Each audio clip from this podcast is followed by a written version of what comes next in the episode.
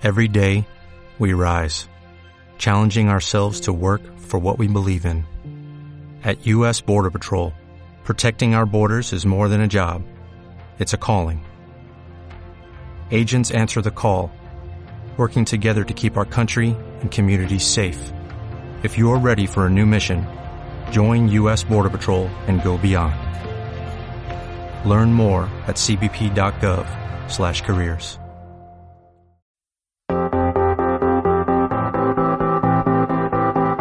Bienvenidos al Centro Cristiano Esperanza de Valencia. Hoy prepara tu corazón y tu vida para lo que Dios quiere hablarte en este día.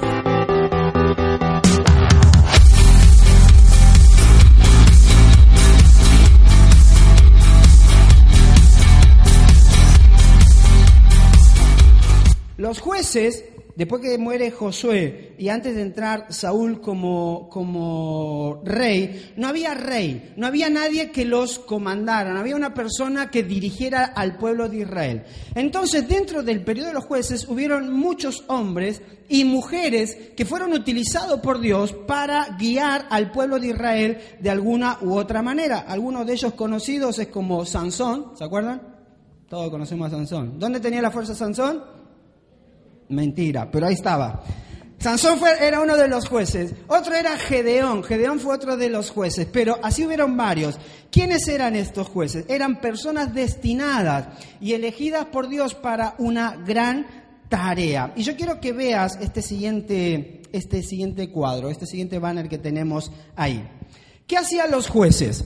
Los jueces tenían, si tenemos el siguiente banner, se me durmieron los de proyección, el siguiente banner, Dios, Dios era rey, Dios era el rey del pueblo de Israel, otorgaba la ley al pueblo de Israel, los jueces eran los encargados de distribuir la ley al pueblo de Israel y el pueblo judío era encargado de obedecerla. Entonces Dios cogía la ley que tenía y decía, esto es lo que tenemos que hacer. Como no había rey en ese momento, entonces había un juez que decía, Dios nos está diciendo que hagamos esto, así lo tenemos que hacer. Y el pueblo de Israel era el responsable de poder obedecer esta ley que Dios les daba. Ahora, cuando el pueblo de Israel entra a la tierra prometida, que empieza con este periodo de los jueces, comienza a vivir un constante ciclo comienza a vivir un constante ciclo en la vida del pueblo de Israel, que es este. Recuerden que Dios le daba la ley, ¿ok? Los jueces eran los encargados de hacer que la cumplan y el pueblo de Israel debía cumplirla. Pero entraba en este proceso. Dios le daba la ley y el pueblo que hacía? La desobedecía. Entonces venía el desastre. Y después que venía el desastre, el pueblo de Israel se arrepentía, clamaba a Dios y Dios enviaba a un juez para liberarlo. Por eso hubieron tantos jueces. ¿Por qué? Porque Dios daba la ley, el pueblo cogía la ley y al final terminaba diciendo, bueno, hago lo que quiero. Y en ese hago lo que quiero venía el desastre por no vivir de acuerdo a los principios de Dios. Venía el desastre, pero el pueblo se arrepentía, no, Señor, perdonanos, y que no lo vamos a hacer nunca más, te lo prometemos. Y Dios enviaba un juez para poder liberar al pueblo de Israel. Ahora, te hago una consulta. ¿Esto no es muy parecido a lo que vivimos hoy? ¿No es muy parecido a lo que tú y yo experimentamos en nuestra vida? Dios nos da una palabra a cual nosotros debemos vivir, principios sobre los cuales debemos vivir, pero nosotros decidimos hacer lo que nosotros queremos, desobedecemos esa palabra, viene el caos en nuestra vida y decidimos hacer qué? Ir a Dios, pedirle perdón para que Él nos libere de ese caos y volvamos a tener nuevamente esa paz, esa relación con Él. Y decimos lo que decía el pueblo de Israel, te prometo que nunca más lo voy a hacer. ¿No te ha pasado o solamente a mí? No, Señor, si tú me sacas de esto, te prometo, Padrecito, que nunca más lo voy a hacer. Seamos sinceros. No, Señor, si tú me ayudas con esto, yo sé que lo hice mal, sé que tomé una mala decisión, pero si tú me sacas de acá, yo obedezco a todo lo que tú tienes para mí y te prometo que nunca más vuelvo a hacer eso. Y Dios de arriba en su amor y su misericordia nos saca, pero Dios sabe que tú y yo vamos a volver a hacerlo. Este ciclo Es algo que nos pasa a nosotros, lo mismo que vivía el pueblo de Israel. Desobedecemos lo que Dios quiere para nosotros. Decidimos vivir nuestra vida a nuestra manera y a nuestro antojo. Decimos, los principios de Dios a, mi vida no se aplican. Entonces viene el caos, viene el desastre en nuestros matrimonios, viene el caos en nuestra familia, con nuestros hijos, con nuestros padres, viene el caos en nuestras situaciones personales y ahí acudimos nuevamente a Dios para decirle, si tú me ayudas una vez más, nunca más lo voy a volver a hacer.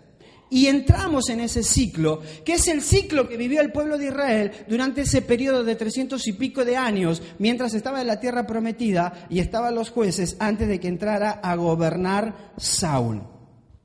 Ahora, en medio de todo ese ciclo que vive el pueblo de Israel, nosotros somos, estamos muy identificados. ¿Cuántas veces a ver los que hemos sido adolescentes y los que son, y los que son más viejos no digan, ah, yo se lo dije porque también tú lo viviste. Ah, tu papá te dijo algo, no hagas esto, no vayas por ahí. Y tú dijiste, ah, yo hago lo que quiero, mi papá está fuera de onda, no entiende, vive en otro siglo. Nunca te pasó, ¿verdad? Ah, no, no, yo, mi papá no entiende, yo sí entiendo. Y después cuando no haces caso a lo que te dijeron, porque dentro del lugar donde tú vivías habían ciertas normas, ciertas cosas con las que tenías que convivir, viene el caos, viene el desastre en tu vida y clamamos y llamamos a aquel que decidimos desobedecer. Y de pronto suena la llamada, papá, estoy en la cárcel, ¿me puedes venir a sacar? Mamá, quedé embarazada. Papá, choqué el coche. Mamá, me dieron una golpiza que estoy en el hospital. ¿No ha sido así tu vida? Si no ha sido así, qué bueno. Pero la mayoría de nosotros, esto mismo que vivía el pueblo de Israel, tres mil años después lo seguimos viviendo en nuestra vida. Y quiero decirte algo, la historia que vamos a ver ahora y lo que, lo que voy a contarte no es una historia de esa de que te va a contar tu papá o que tú le contabas a tus hijos para irte a dormir en la noche. No es una nana de esas que, ah, te duermo. Esto es una historia de Halloween. ¿Ok? Entonces, vamos a ver cosas que están en la Biblia que son, tú dices, esto está acá en la Biblia, sí. Nos vamos a enfocar en los últimos tres capítulos del libro de jueces, 19, 20 y 21. Te lo digo porque yo te los voy a resumir, después tu tarea en tu casa es leerlo y, y estudiarlo bien, pero vamos a hablar acerca de estos tres capítulos y nos vamos a enfocar allí. Pero ¿por qué pasaba esto con el pueblo de Israel y pasa esto con nuestra vida?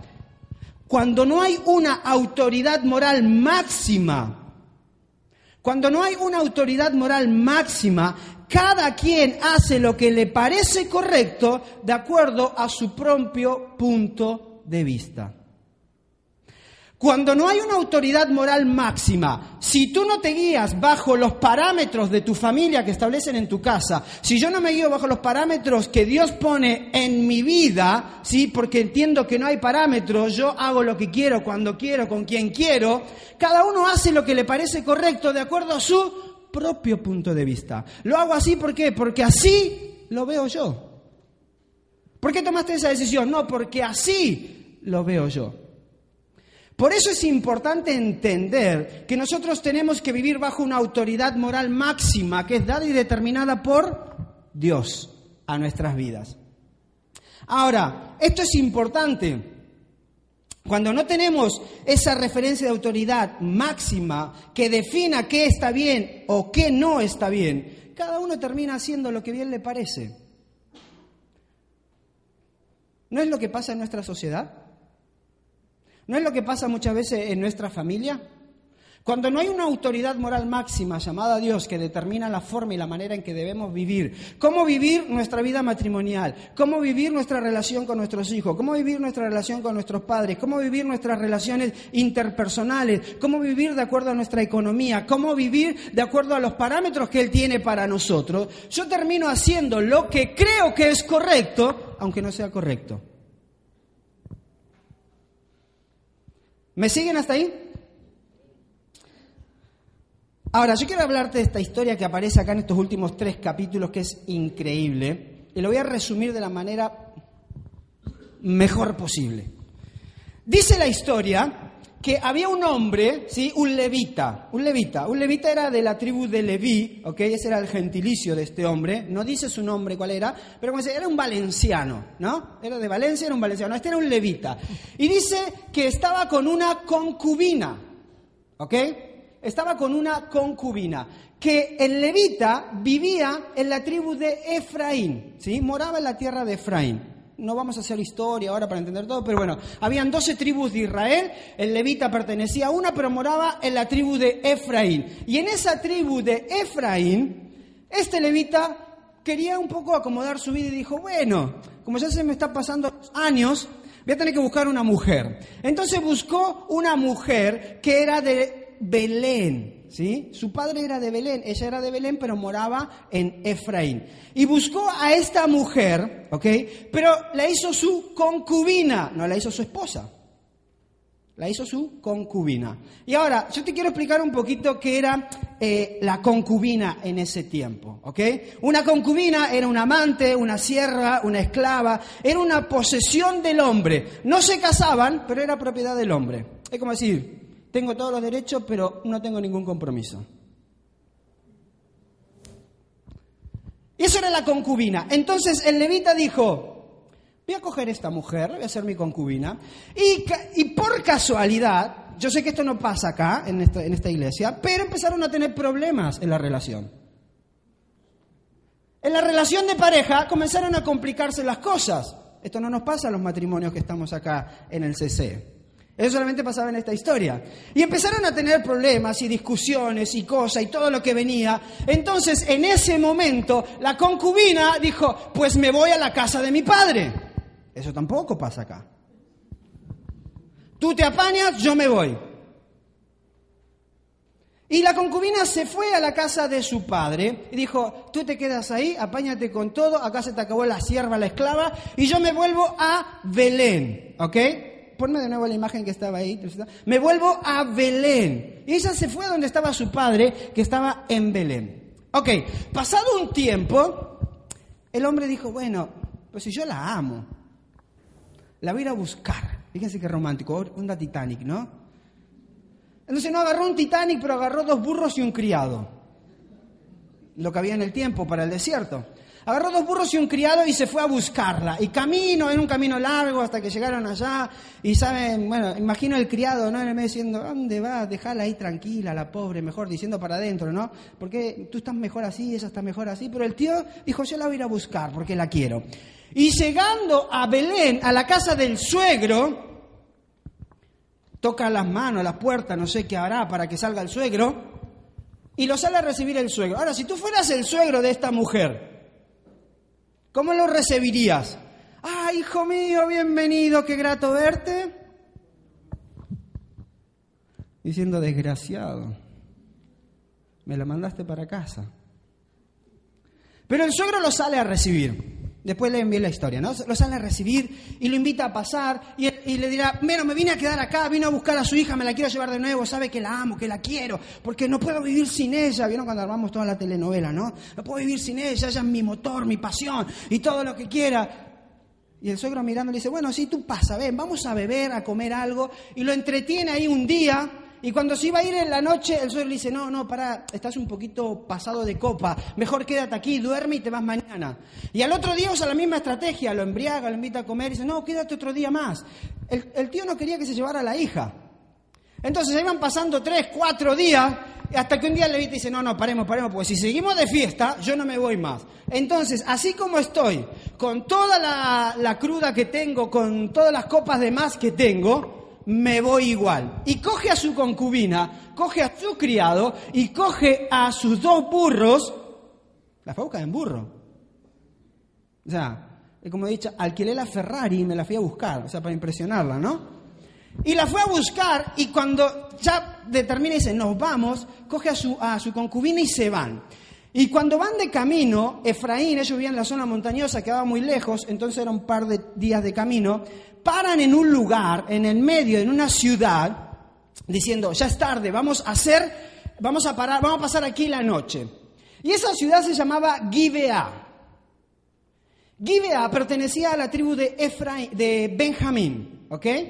Gibeá pertenecía a la tribu de Benjamín. Y ahí deciden pasar la noche. Dicen, como hay una ley para los, para los judíos que dice que si alguien te ve ahí y tú llegas de extranjero, tiene que darte posada y tiene que eh, invitarte a dormir. Entonces, vamos a pararnos ahí en el medio de la plaza para que alguien nos vea y nos invite a pasar la noche, ¿no? Entonces, hasta ahí me siguen, ¿no? Un levita, la tribu de la, eh, vivía en la tribu de Efraín, una concubina que la fue a buscar a Belén y paran en una ciudad que se llama Gibeá, que pertenecía a la tribu de Benjamín. Hasta ahí estamos, ¿no? Dos burros y un criado. No hay mucho más para perderse. Entonces cogen y se paran en el medio de la ciudad y nadie, nadie los invitaba a pasar la noche. Entonces de repente sale un, viene llegando un anciano y se ve que era de Efraín. Entonces lo ve como un paisano, ¿no? Es como cuando tú te encuentras un paisano tuyo, un colombiano, un venezolano, un argentino. ¡Eh, qué haces acá! No, pero vino cuando te encontraron uno. No, y viste lo primero la comida. Che, ¿y el asado lo viste? No, no lo vi, no he visto ningún asado. Entonces dice, ¿qué están haciendo aquí? Le cuenta la historia. Entonces el anciano los invita a pasar a su casa. Cuando pasan a la casa se pone buena la fiesta, otra vez vamos a tomar algo, comer algo, están en la fiesta, haciendo, disfrutando el momento, y acá empieza algo que para mí es una de las historias más atroces que hay en la Biblia. Empieza a pasar algo en ese momento. Y vamos a leer capítulos eh, eh, el capítulo 19 de jueces, versículo 22. Solo el versículo 22. Dice, mientras pasaban un momento agradable, algunos de los hombres perversos de la ciudad rodearon la casa, golpearon la puerta, le gritaban al anciano dueño de la casa, saca al hombre que llegó a tu casa, que queremos tener relaciones sexuales con él.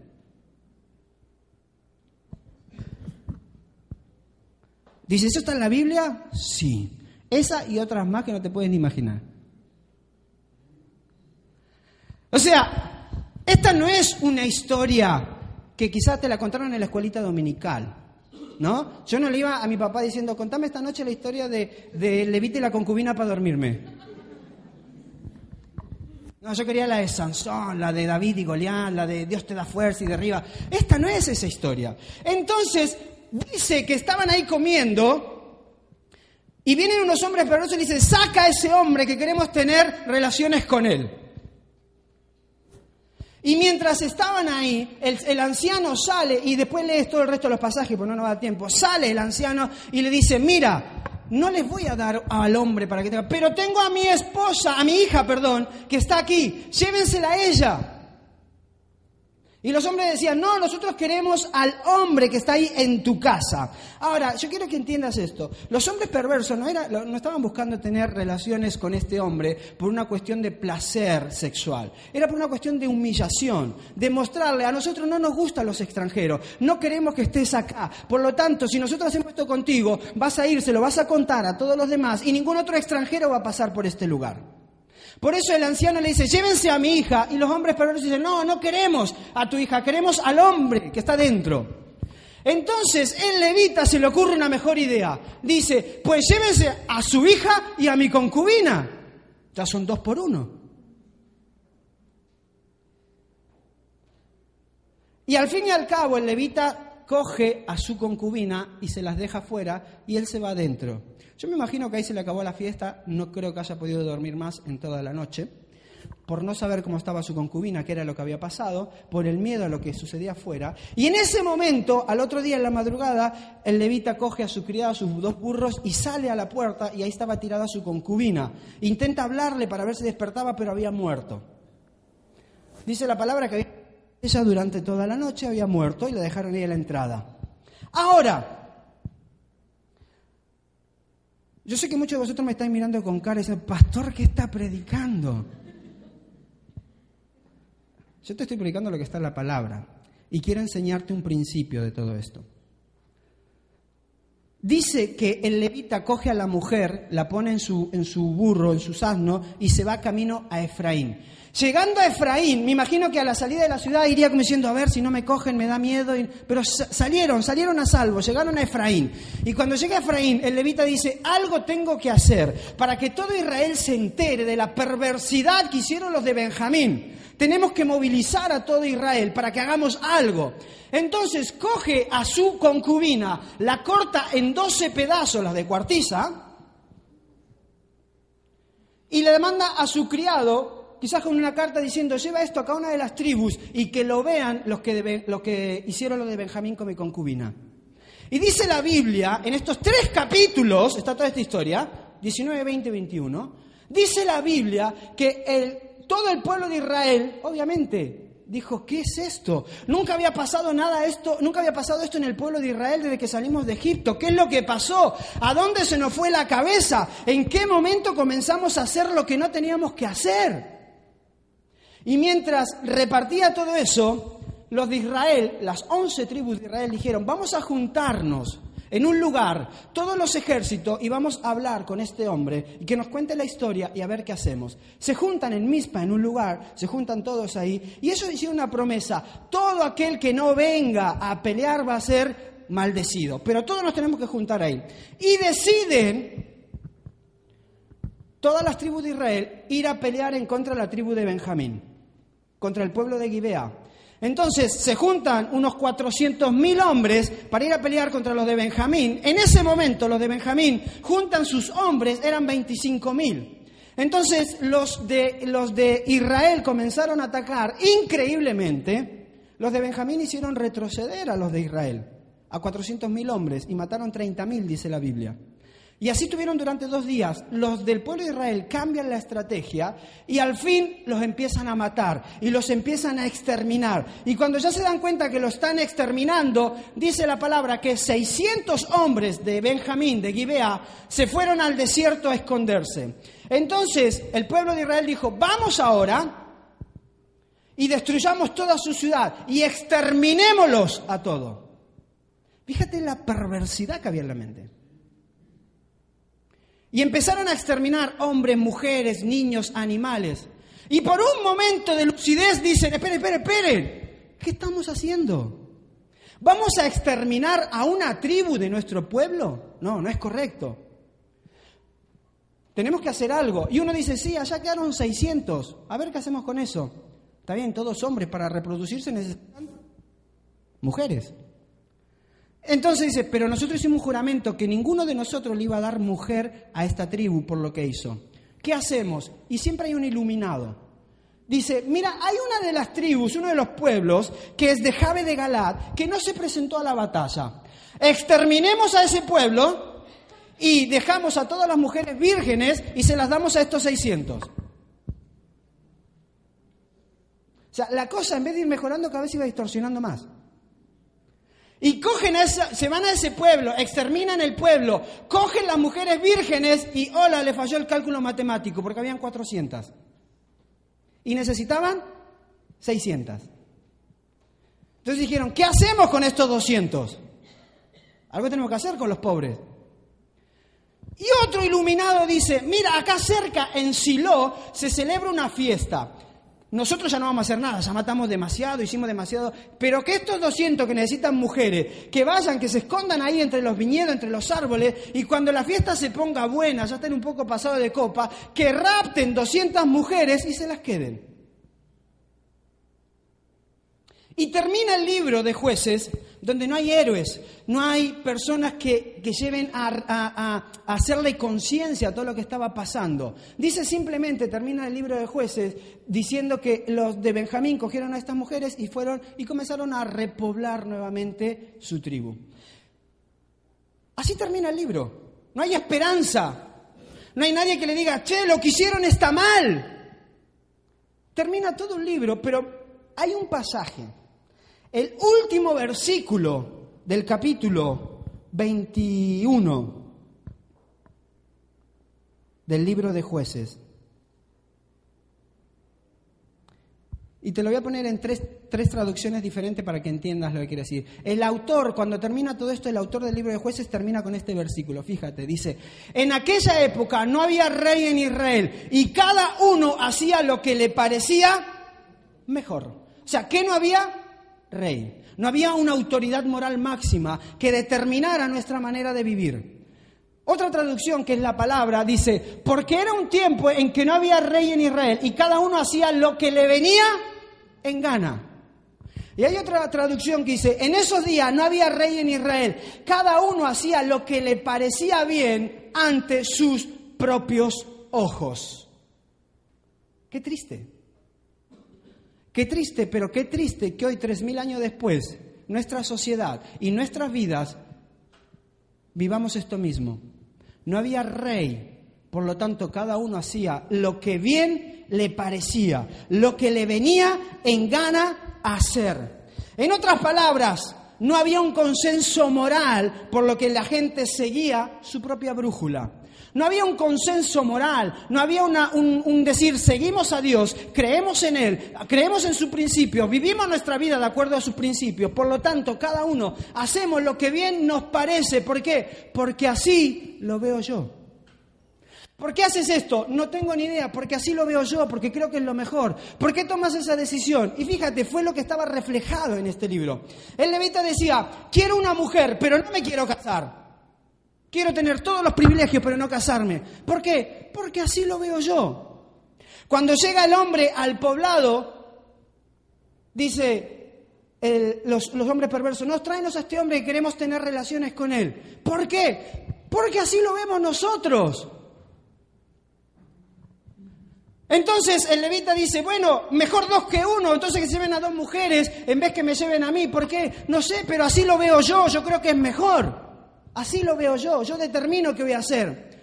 Cuando se va, dice, tenemos que hacer algo, llevar, hacer que, el pueblo de Israel coja conciencia. ¿Qué hacemos? La descuartizamos en 12 pedazos y la enviamos a todo el pueblo de Israel. ¿Por qué? No tengo ni idea, pero así lo veo yo, por eso lo hago. Y los de, y pueblo de Israel dicen, vamos a exterminar a toda una nación. ¿Por qué? Porque así lo vemos nosotros, porque creemos que es la manera de llevarlos a tener conciencia. Porque cuando no hay un consenso moral, cuando no vivimos de acuerdo a un principio, a la palabra de Dios, cada uno termina haciendo lo que bien le parece. Por eso me encanta cuando termina el último versículo, dice, en ese tiempo no había rey en Israel. Cuando tú y yo no tenemos un rey sobre nuestra vida, llamado Dios, y no vivimos nuestra vida de acuerdo a sus principios, a su palabra, de acuerdo a sus parámetros, cada uno de nosotros termina haciendo lo que bien le parece, de acuerdo a sus propios ojos.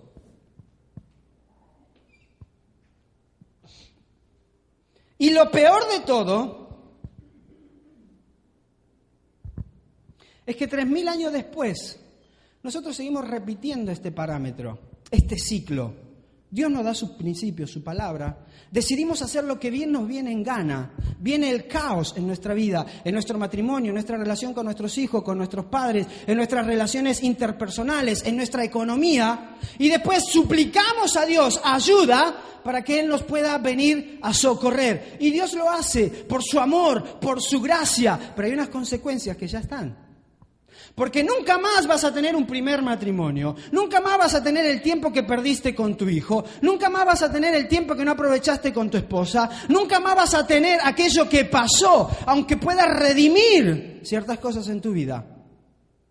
¿Por qué? Porque cuando entramos en este ciclo, Dios me da un principio, Dios me da una palabra, hay cierto consenso moral y yo decido vivir mi vida a mi manera, viene el caos, viene la desobediencia. Y Dios en su gracia y su amor nos libera nuevamente.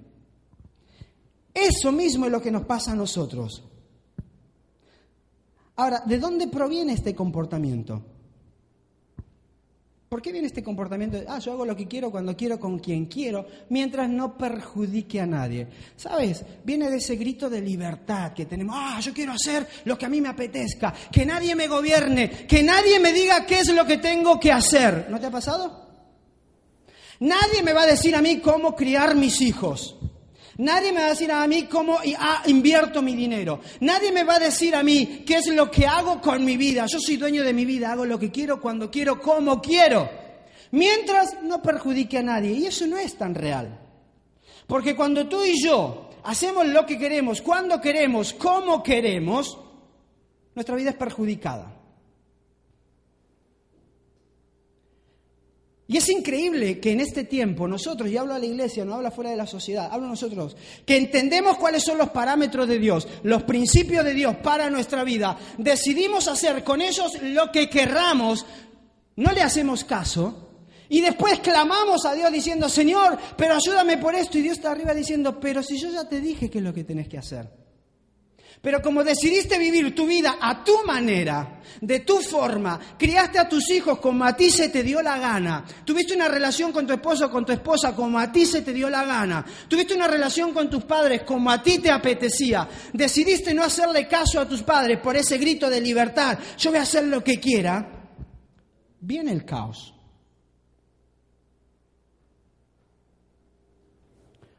Y ese grito de libertad, de yo quiero hacer lo que quiera, no es tan real. ¿Por qué? Por ese, porque por ese grito de libertad, yo quiero hacer lo que quiera, que nadie me diga nada, al final terminamos tomando decisiones en nuestra vida. Si te hiciste adicto a algo, tuviste una situación problemática con algo, tomaste una mala decisión y después terminaste siendo esclavo de eso que supuestamente era tu grito de libertad.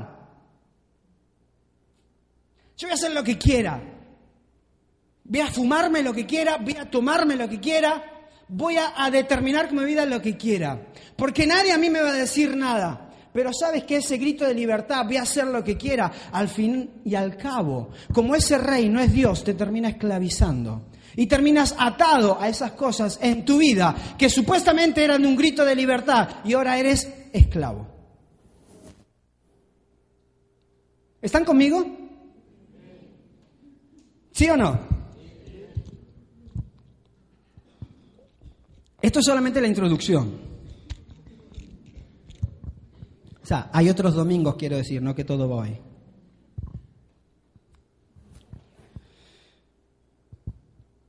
Ahora, el problema con esto, cada quien haga lo que quiere, cuando quiere, donde quiere, mientras no haga daño a nadie, es que esto siempre involucra a otras personas. Nosotros no podemos hacer esto sin dañar a otras personas. Primero somos dañados nosotros. Cuando tú y yo hacemos lo que queremos, cuando queremos, mira, cuando tú y yo decimos, yo voy a llevar mi matrimonio como a mí se me da la gana. A mí lo que me enseñan en la palabra, lo que dice la Biblia, ah, eso no me... Yo, yo entiendo que así se lleva un matrimonio, lo voy a llevar así. Y después vives el caos en tu vida. El primer perjudicado eres tú. Porque decidiste hacerlo a tu manera y no de acuerdo a los parámetros de Dios para nuestra vida. ¿Por qué lo hiciste así? No, porque así lo veo yo. Pero resulta que después es totalmente contradictorio. El mismo que desobedecimos es al mismo que clamamos para que nos ayude. O sea, yo decido desobedecer a Dios, sus principios, su palabra para mí, hacer lo que quiera en mi matrimonio, hacer lo que quiera en la crianza de mis hijos, hacer lo que quiera en la relación con mis padres, en todo en mi vida, en mi economía, y después sufro las consecuencias y paradójicamente llamo al mismo que decidí desobedecer. Paradójicamente llamo al mismo que no decidí hacerle caso. Papá, Estoy en el hospital. Papá, estoy en la cárcel. Señor, destrocé mi matrimonio, destrocé la relación con mis hijos, destrocé la relación con mis papás. Eché por la, por la borda todos los años de mi vida por un grito de libertad que me esclavizó. Porque cuando tú y yo hacemos esto, de hacer lo que queremos, cuando queremos, cómo queremos, no viviendo de acuerdo a los principios de Dios, los primeros perjudicados somos nosotros. Aquella persona que batalla con la adicción a sustancias comenzó buscando la libertad, pero luego ha terminado algo, solo que ahora está atado a aquello que le hace daño. La segunda cosa es que herirás a la gente que está contigo. Cuando tú haces lo que quieres, cuando quieres, como quieres, porque así lo ves tú, no solamente te hieres tú, hieres a las personas que están a tu lado. Porque si tú eres hijo y haces esto, no solamente te esclavizas tú, haces que tus padres lloren, que tus padres se desvelen, que tus padres la pasen mal, porque tú haces lo que quieres cuando quieres. Si tú eres esposo o esposa y haces lo que quieres cuando quieres, porque así te viene en gana, hacerlo, no solamente me hago daño yo, le hago daño a mi esposa, le hago daño a mi esposo. Por eso, nosotros tenemos que vivir de acuerdo a la palabra de Dios. Mira, siempre digo esto, hay dos cosas que a ninguno nos gustan que nos diga, cómo manejar nuestro dinero y cómo criar a nuestros hijos, ¿verdad? Cuando tú le dices a un papá algo acerca de su hijo, ah, pero yo sé, usted me va a enseñar a mí. Lo que sí te voy a decir algo, que si tú buscas los principios de Dios en la palabra, los vas a aprender. Y si tú realmente quieres tener una vida mejor, busca los principios de Dios y aplícalos a tu vida. Apliquemos los principios de Dios a nuestra vida. Y la tercera cosa y última, cuando yo hago lo que quiero, cuando quiero, con quien quiero, es que voy a herir a la gente que viene después de mí. Porque cuando tú tomaste decisiones, afectaron tus siguientes generaciones. Y hace unos cuantos domingos atrás y meses hablamos acerca del legado. ¿Qué es lo que estás dejando?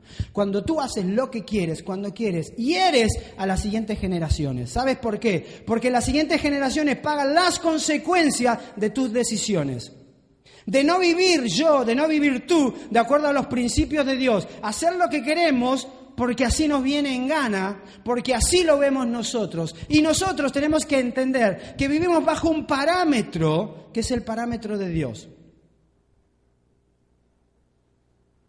Y si tú y yo no vivimos de acuerdo a ese parámetro, sufrimos las consecuencias. Y las sufres tú, las sufro yo, la sufre el que está a tu lado, la sufren tus hijos, la sufren tus padres, la sufren tus amigos y también la terminan sufriendo las generaciones que vienen detrás de ti. ¿Sabes que hay algo que el diablo ha hecho en este tiempo, en esta sociedad, que es romper la familia? Porque el diablo sabe que cuando rompe la familia, rompió las siguientes generaciones. ¿Por qué el diablo está tan empecinado en, que tú y yo rompamos nuestros matrimonios, rompamos nuestras familias y queden nuestros hijos por un lado, los otros por otro? ¿Por qué? Porque cuando él logra romper eso en la familia, rompió la siguiente generación.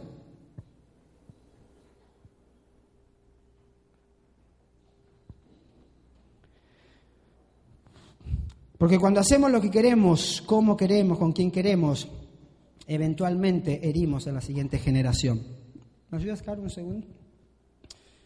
Ahora, yo te pregunto, ¿por qué no cambiar esto y decir, si lo que yo voy a hacer, cuando quiera, como quiera, con quien quiera, bendice a otro, lo voy a hacer?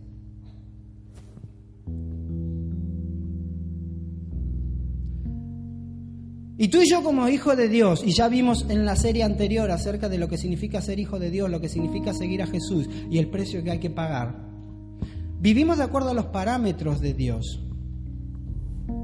Vivimos de acuerdo a su palabra. No estoy diciendo que seamos perfectos, porque en este lugar no hay ni uno perfecto. No habemos ni uno que no cometamos pecado. No habemos ni uno que no hagamos algo mal. Ni uno. Pero cuando vivimos e luchamos por vivir de acuerdo a los principios de, Dios en nuestra vida, tenemos una autoridad moral máxima que rige nuestra vida. Y el gran problema nuestro es que hemos perdido esa autoridad moral máxima por ese grito de libertad. Yo quiero hacer lo que quiera, a mí nadie me va a decir, pero aquello que tú quieres te termina esclavizando y te termina dañando. ¿Por qué no hacer lo que querramos cuando querramos, siempre y cuando beneficie, bendiga a otra persona? ¿Por qué no luchar por hacer esto para matrimonios mejores, para familias mejores, para relaciones padres e hijos e interpersonales mejores? ¿Por qué no luchar para hacer un mundo mejor en nuestra vida si vivimos de acuerdo a los principios de Dios?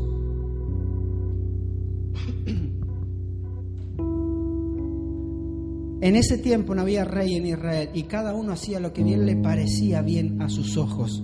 Cuando tú y yo no tenemos un rey, yo sé que todos, todos odiamos esto, ah, me gusta, no me gusta estar bajo algo que me manden, mira, tú y yo tenemos que vivir bajo la palabra de Dios y bajo su señorío. Eso es ser un seguidor de Cristo, vivir bajo su palabra.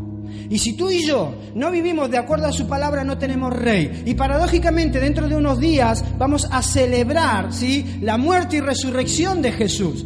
Y hemos dicho, tú eres rey de mi vida. Y el que sea rey de mi vida significa que yo vivo de acuerdo a tu palabra. Entonces yo quiero tener una mejor relación con otra persona, quiero tener un mejor matrimonio, pero decido hacer mi vida a mi manera. Quiero tener una mejor relación con Dios, pero no estoy dispuesto a pagar el precio de una búsqueda personal con Dios. Quiero tener una relación mejor con mis hijos, pero no estoy dispuesto a invertir tiempo en la relación con mis hijos. Quiero tener una mejor relación con mis padres, pero no estoy dispuesto a pagar el precio de la humillación para acercarme a mis padres. Porque esto es para pequeños y grandes, no es solamente para los más pequeños y no es solamente para los más grandes. Porque si no hay esa autoridad moral máxima sobre la cual vivimos, sobre la cual nos conducimos, terminamos siendo este desastre que nos refleja estos últimos tres capítulos del libro de jueces. En aquella época no había rey en Israel. Por eso cada uno hacía lo que bien le parecía. Y entramos en ese ciclo constante de desobediencia, caos, liberación, desobediencia, caos, liberación. Y no te digo que no vamos a luchar con un montón de cosas. Pero si tú quieres, si yo quiero ver resultados diferentes en mi vida, si yo quiero ver una vida totalmente bendecida, si yo quiero ver una vida realmente llena de la gloria y la gracia de Dios en mi vida, tengo que vivir de acuerdo a su palabra. Yo no puedo ignorar la palabra de Dios en la crianza de mis hijos y después pretender que un mensaje, una cita con un pastor, con un líder cambie la mentalidad de mi hijo, porque tú no tuviste la capacidad de criarlo de acuerdo a la palabra de Dios. Tú y yo no podemos pretender de que en una simple oración o en una reunión de consejería tu matrimonio, mi matrimonio cambie si hemos decidido vivir nuestra vida a nuestra propia manera y no de acuerdo a la palabra de Dios. Porque así no funciona. Funciona cuando vivimos de acuerdo a sus principios. Porque nunca más vas a recuperar lo que perdiste. Nunca más vas a tener eso. Pero Dios redime, Dios perdona, Dios da nuevas oportunidades, como hablábamos el domingo pasado. Pero Él quiere que tú y yo vivamos de acuerdo a su palabra, de acuerdo a su autoridad moral en nuestra vida.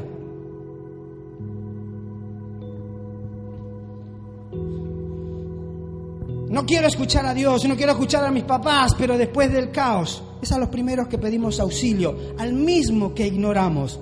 Ahora, si tú fueras Dios, ¿cómo responderías a este comportamiento? Si tú fueras Dios y constantemente le dices a alguien, no hagas esto y lo hace mal, y, va por donde quiere y hace lo que quiere, y después viene el caos y viene otra vez a pedir ayuda, ¿cómo responderías? Seamos sinceros.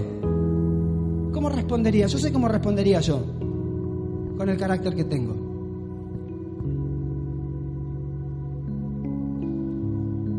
Tú te conoces y sabes cómo responderías. Pero sabes que hay algo que me encanta de Dios, que era lo que decíamos el domingo pasado, dos de segundas oportunidades. Y Dios está dispuesto a perdonarte, así como lo hizo en el libro de los jueces y a lo largo de toda la historia. Dios salta una y otra vez con su mano de amor y misericordia diciendo, no importa que hayas fallado, no importa que hayas cometido un error, no importa que estés mal de nuevo, yo estoy otra vez aquí para extenderte la mano y decirte, te doy una segunda oportunidad, te doy una tercera oportunidad, te doy una cuarta oportunidad. Ahora, no significa de que el daño que hiciste es reparado. No significa de que esa mujer ahora vuelve a reconstituirse en esas doce partes que habías cortado. No significa de que casi exterminaste toda una tribu y ahora vuelve a surgir. No. Significa que Dios te da una segunda oportunidad, una y otra vez, pero para que vivamos de acuerdo a sus principios. Te pudiste haber equivocado un montón de veces en la crianza de tus hijos. Te pudiste haber equivocado un montón de veces en la relación con tu esposa, con tu esposo. Pero no se trata de abandonar. Se trata de recurrir nuevamente a Dios y decir, Señor, yo quiero vivir bajo tus principios. Yo quiero construir una mejor familia. Quiero aprender a ser un mejor administrador de los recursos que me das. Quiero aprender a tener una mejor relación con mis padres. Pero para eso tú y yo necesitamos la autoridad moral de Dios sobre nuestras vidas. Y discúlpeme que me haya extendido más de lo normal. Pero considero súper importante que hoy te vayas de este lugar entendiendo esto. En los próximos domingos vamos a hablar acerca de, de las siguientes cosas. Esto solamente es la introducción para que tú entiendas de que cuando tú y yo hacemos lo que queremos, cuando queremos, con quien queremos, siempre nos dañamos a nosotros, dañamos a las personas a nuestro alrededor y a la generación que está detrás. Que tú y yo debemos vivir bajo la autoridad moral de Dios. Yo te quiero hacer un desafío, no vivas tu vida matrimonial sin entender los principios de Dios para Él. No críes a tus hijos a tu manera sin entender lo que Dios dice, cómo debes hacerlo. No uses tu economía a tu antojo sin entender lo que Dios dice que es mejor para ti. Porque nos vamos a equivocar una y otra vez. Pero hay una gran diferencia en que te equivoques y que a propósito quieras vivir la vida a tu manera.